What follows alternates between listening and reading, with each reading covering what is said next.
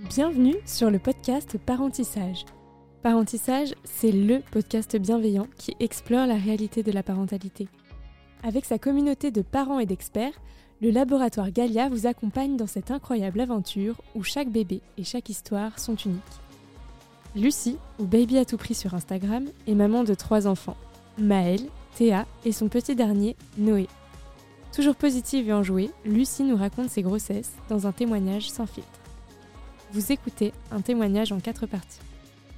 Dans cette dernière partie, Lucie nous raconte ses accompagnements après accouchement, la nutrition pour son nouveau-né et nous partage ses meilleurs conseils pour les futurs parents. On vous laisse avec son témoignage.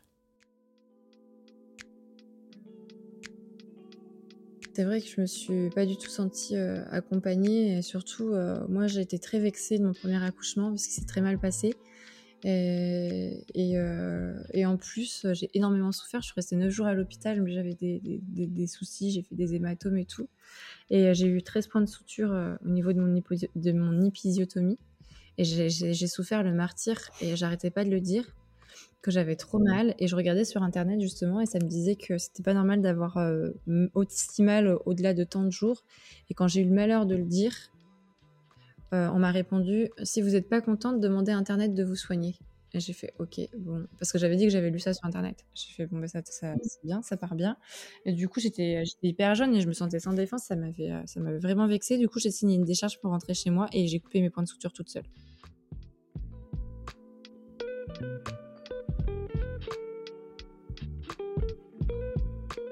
Du coup, ça m'a apaisé. Donc, euh, en fait, j'avais raison, ils étaient trop serrés et il y avait vraiment un problème. Mais après, ça, c'est du cas par cas. Parce qu'après, par exemple, euh, mes deux autres, euh, mes deux autres euh, accouchements, l'équipe médicale, super top. J'étais super bien accueillie et accompagnée à la maternité. Donc après, ça, c'est aléatoire, mais bon. J'ai eu du mal à le faire, mais il faut vraiment apprendre à, déléguer et, pas hésiter à parler. Et En fait, moi, je me sentais seule, mais en fait, j'aurais peut-être dû tout simplement demander de l'aide demander à quelqu'un de venir m'aider ou juste appeler quelqu'un des fois ou ou euh, je savais pas aussi à l'époque, mais je sais qu'il y a des professionnels aussi qui viennent à domicile et tout.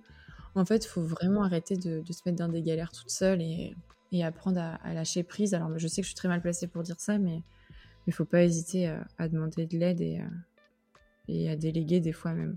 Déjà, c'est pas du tout honteux, c'est complètement normal. Le bébé, il, il sera d'autant mieux si maman euh, est soulagée déjà. Et, euh, et c'est important vaut mieux, vaut mieux se faire aider que, que péter un, câble, quoi. Ça, c'est clair. Bah alors, du coup, nos, euh, Maëlle et Théâtre, je les ai allaités exclusivement. Et l'allaitement pour Maëlle a, traîné euh, à 3 ans et Théa à 2 ans. Et Noé, du coup, bah, j'ai pas trop eu le choix parce qu'au début, il est, il est, parti sur un dispositif à la lactation parce qu'on savait pas quand est-ce que j'allais pouvoir euh, l'allaiter. Et puis ça a, été, tellement long qu'au final, il, est parti sur un biberon. Mais j'ai eu la chance de pouvoir reprendre le relais avec le sein très facilement et, euh, reprendre le relais avec le biberon quand j'ai dû arrêter. Il a été vraiment cool sur ça parce que moi, je, me rappelle mon premier, Maël, je sais que ça aurait été impossible pour lui de passer du sein au biberon euh, comme ça. C'était trop compliqué, j'ai jamais réussi à le faire arrêter. Donc, mais voilà, ça s'est passé comme ça pour les trois. Et après, ben, les trois, j'ai fait pareil. je crois j'ai commencé à 6 mois les trois de, pour, euh, pour euh, intégrer l'alimentation. Ça s'est très bien passé, les trois. C'est trop chouette. Enfin, on a l'impression que c'est un grand, il y a des choses qui changent. Euh, on les voit se régaler d'autres choses. Et puis aussi, c'est pour le, pour le coup, qu'on allait ou non, qu'on donne le biberon ou qu'on allait, ça permet aussi de donner le, relais un peu, de passer à la diversification parce qu'il y a d'autres personnes qui peuvent un peu s'en mêler, euh, qui peuvent euh, participer au repas et tout. Et euh, il y a d'autres personnes qui peuvent aussi préparer le repas. Donc c'est chouette, je trouve que c'est un joli moment, c'est un petit peu le début d'une autre phase, je trouve. Alors moi j'ai la chance de travailler à la maison et de pouvoir complètement allaiter à 300% quoi que je fasse. Euh, après, ça a été très différent. Mais j'étais très fatiguée. Autant j'avais pris énormément de poids pendant la grossesse, autant j'en avais perdu beaucoup après. J'avais envie d'arrêter parce que bah, parce que je, je, sentais que mon corps était, était épuisé, surtout au bout de trois ans. Et surtout, euh, on aurait voulu avoir un autre enfant euh, plus rapproché. Et euh, du coup, ça ne fonctionnait pas parce qu'au niveau hormonal, j'étais bloquée. Mais, mais en même temps, j'ai jamais réussi à l'arrêter. Mais après, j'étais très heureuse de l'allaiter aussi longtemps et c'est que du bonheur sur la majeure partie du temps. Mais, mais ouais, c'était sport pour le faire passer à autre chose. Hein. Même, même quand j'ai eu sa petite sœur après, quand je l'allaitais, il me disait Oh, la chance On s'est resté quand même euh, dans sa tête. Et euh, Théa, ça a été plus simple parce que, en fait, Mel, il faut savoir que l'allaitement, c'était le doudou, c'était le bobo, c'était le câlin, c'était euh, c'était pour toutes les raisons possibles et inimaginables. Alors que Théa, c'était vraiment euh, quand elle en avait besoin. Donc, quand, quand elle en avait besoin, mais pas psychologiquement, quoi, quand elle avait besoin de manger ou autre, ou boire. Ou... Donc, c'était plus simple, Théa.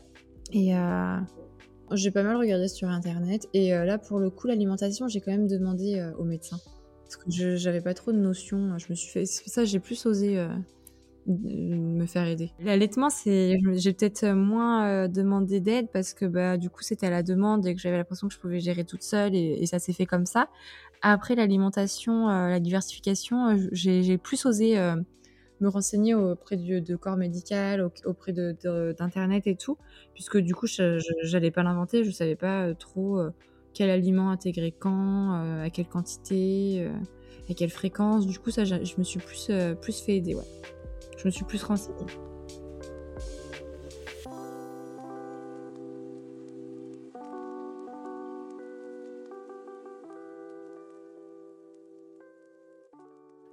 Le top 3 des apprentissages. Oh là là.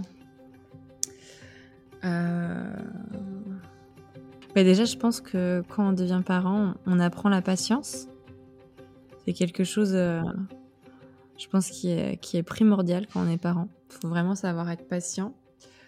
Euh, qu'on apprenne aussi euh, vraiment à écouter. Et l'écoute, la patience et le partage, je dirais. Qu'est-ce que je me promettais de jamais faire et que je fais? Quand j'étais petite et que je me faisais disputer par mes parents ou parce que j'avais fait des bêtises, je me disais toujours, moi, mes enfants, ben, je les gronderai jamais. Mais des fois, je les gronde, mes enfants.